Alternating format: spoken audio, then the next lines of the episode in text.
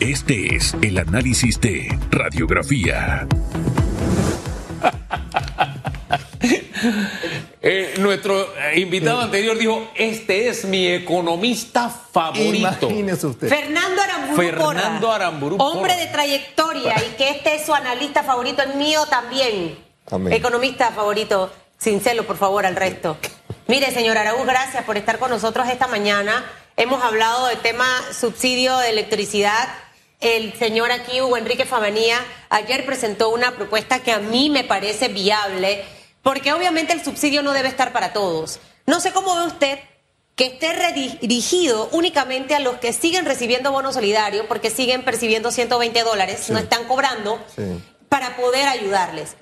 Y todos los aspectos que mencionó el ingeniero Fernando Aramburu Porras Sí. acerca de esa propuesta para el 2024, hacia dónde debemos ir para acabar con algunas conductas políticas que no son favorables para el país. Claro que sí, muchas gracias de nuevo por, por este espacio.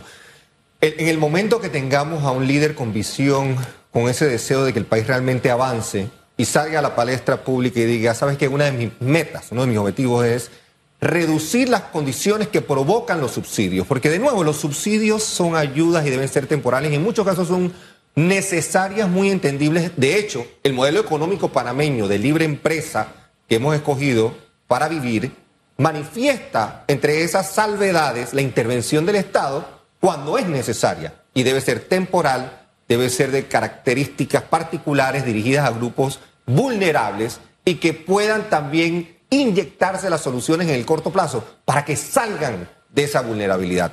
En Panamá nos negamos a hacer del subsidio algo temporal, hacemos todos los esfuerzos para que las personas se queden estancadas allí y no creamos entonces esas oportunidades, que es lo que la gente realmente quiere y anhela. No queremos de nuevo mantener a un grupo de personas eh, eh, apartados de la dignidad humana, de lo que merecen vivir y cómo ganarse el pan de cada día. Yo siento de nuevo que el subsidio bien intencionado, bien estructurado, tiene su espacio, debe terminarse prontamente en electricidad, en gas, en educación, en transporte. Pagar 25, 35, 45 centavos para movernos en el metro, sabemos que eso implica un subsidio enorme, mantenimiento, infraestructura y demás. Pero, pero ¿cómo hacemos entonces para, para de- deslindar, separar esa necesidad cotidiana que tienen todos los panameños que le están pasando mal?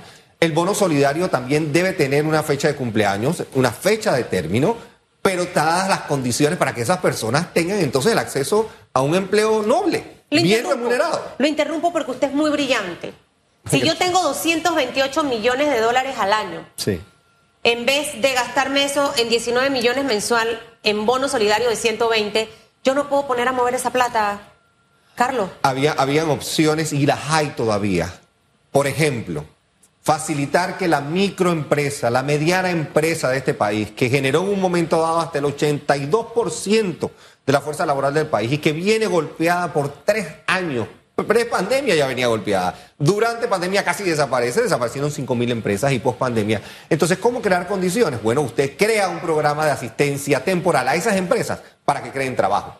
Por otro lado, ¿por qué no promover pasantías temporales? Ahora bien, lo que pasa es que eso también cuesta. ¿Y qué cuesta? Lo político, el costo famoso de lo político. Y rumbo a las elecciones. En año preelectoral, me quitó la palabra Susana Elizabeth Castillo, en año preelectoral, ¿quién se atreve a salir allá afuera y decir, el domingo, por ejemplo, que entiendo que hay anuncios importantes, vamos a modificar el código de trabajo? Vamos, atrevámonos en un plan de seis meses a tocar el tema de la empleomanía, de cómo vamos a desarrollar el sector privado comprometido a contratar jóvenes. Eh, Hagamos e- ese tipo de colaboración. Es la que el país necesita, alejándose de los intereses electorales. Pero en un año como este, sabemos que eso no va a suceder. Caja de Seguro Social. Crear empleo es de una manera indirecta y directa crear las condiciones para que la caja de Se- seguro social se salve, específicamente invalidez, vejez y muerte. Como no tenemos esas condiciones, entonces se hace muy complicado y difícil. Estamos envejeciendo. Panamá se está convirtiendo cada vez los baby boomers, los que nacieron posterior, esos 5 o 10 años posteriores a la Segunda Guerra Mundial. Todos están entrando en el canal de eh, un bien definido en la caja de seguro social, invalidez, vejez y muerte. Ese número sigue subiendo y seguirá subiendo. Necesitamos más productividad. Necesitamos que la gente joven produzca, trabaje y las condiciones no están dadas. Entonces tiene que haber una alianza nacional pro trabajo, pro empleo, pro crecimiento y sostenible. sin acabar con el agua, sin acabar con el medio ambiente, sin destruir esos recursos que son tan apreciados para todos los panameños. Fíjese que usted ha hablado de subsidios, pero su admirador número uno, Fernando Aramburu Porras, dijo, no, espérate, no solo es un tema de subsidios. Sí, muy, muy Es un tema de exoneraciones. Exoneraciones, claro. Y hizo, e- e hizo una lista larga de exoneraciones que son como derechos adquiridos de ciertos privilegiados del sector privado. Sí. Hay que meter la mano allí también. Total, totalmente. Eh, eh, La exoneración, el subsidio, en fin, crean distorsiones que, que reducen inevitablemente libre empresa y competencia, produciendo entonces situaciones monopolísticas o oligopolísticas que pueden afectar entonces el beneficio y el bienestar del panameño de a pie. Entonces, en efecto, tenemos que tocar esas exoneraciones sin lugar a dudas. Eso implica otro tipo de reforma. El, código fiscal, por ejemplo, va a tener que tocarse, el código, el manual de comercio, de cómo hacemos y atraemos. No podemos seguir atrayendo a la inversión eh, extranjera directa solo a través de exoneraciones o de beneficios fiscales.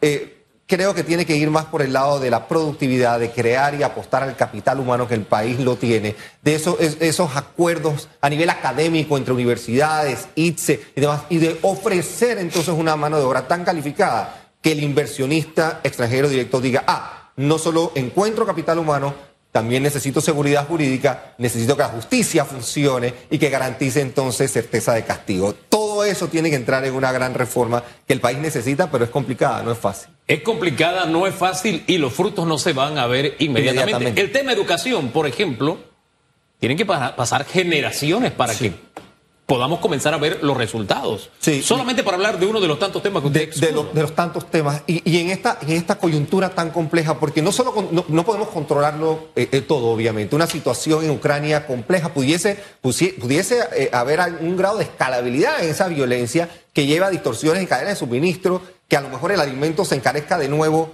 China acaba de reabrir su economía. Vamos a ver cómo el consumo en China anima la economía mundial. Y el Fondo Monetario Internacional ayer se manifestó, se pronunció. Gran Bretaña va a estar en recesión hacia finales de año con el resto del mundo tratando de echar hacia adelante de una u otra forma. Entonces, educación que debe ser la clave, que debe ser el, e- e- ese, ese callo, ese apoyo, necesita otro tipo de compromiso que va más allá del famoso 6% del Producto Interno Bruto. Es compromiso docente, es compromiso educativo y es compromiso también del sector privado en apoyar las iniciativas que creen las condiciones para que la educación mejore en Panamá. Ahora, estos grandes temas no están en el panorama, en el debate político en este momento. Y eso es preocupante. Sí, y, y cuesta, y cuesta, y es doloroso.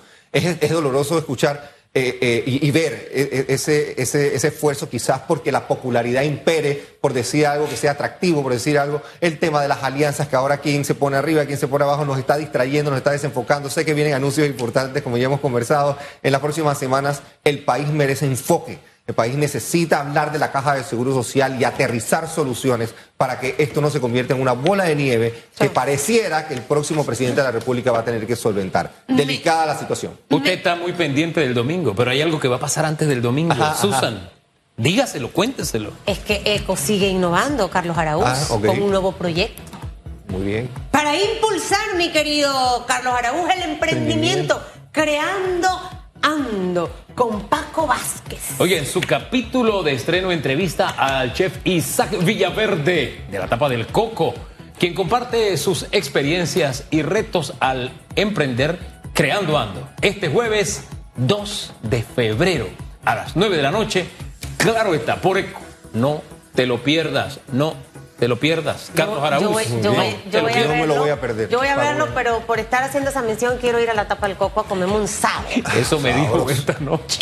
Ay, padre. Sabroso, sabroso. Sí, un sao rico. ¡Ay, padre! Apetitoso. Mire, Carlos Araúz, un día hay que hacer un análisis de la Caja del Seguro Social porque el señor Aramburu Porras aquí presentó varias opciones que pueden sonar caóticas para los politiqueros, pero para las personas con visión en búsqueda de cómo salvar esta institución, ¿le parece? Por supuesto que sí. Lo, lo dedicamos cuando ustedes digan. Bueno, y allá en tus tierras, Bugaba, estaba la feria de la Candelaria. La ¿eh? Candelaria, por supuesto, siempre. ¿No fue a la feria de la Candelaria? No fue la Candelaria. Y hoy celebramos católicos creyentes un día grande, Don Bosco y la comunidad salesiana. Saludos a todos ellos. Un día grande para muchos panameños. Hoy es un día grande. Le está esperando a usted. Salga a enfrentar la vida con mucho ánimo, con actitud. El mundo. Claro que sí. Cuando usted puso, cerró el puño, me eché a un lado. Mire. Me duelen un poco Hasta los mañana. brazos por las Bendiciones. Le tiene que doler los puños por los golpes.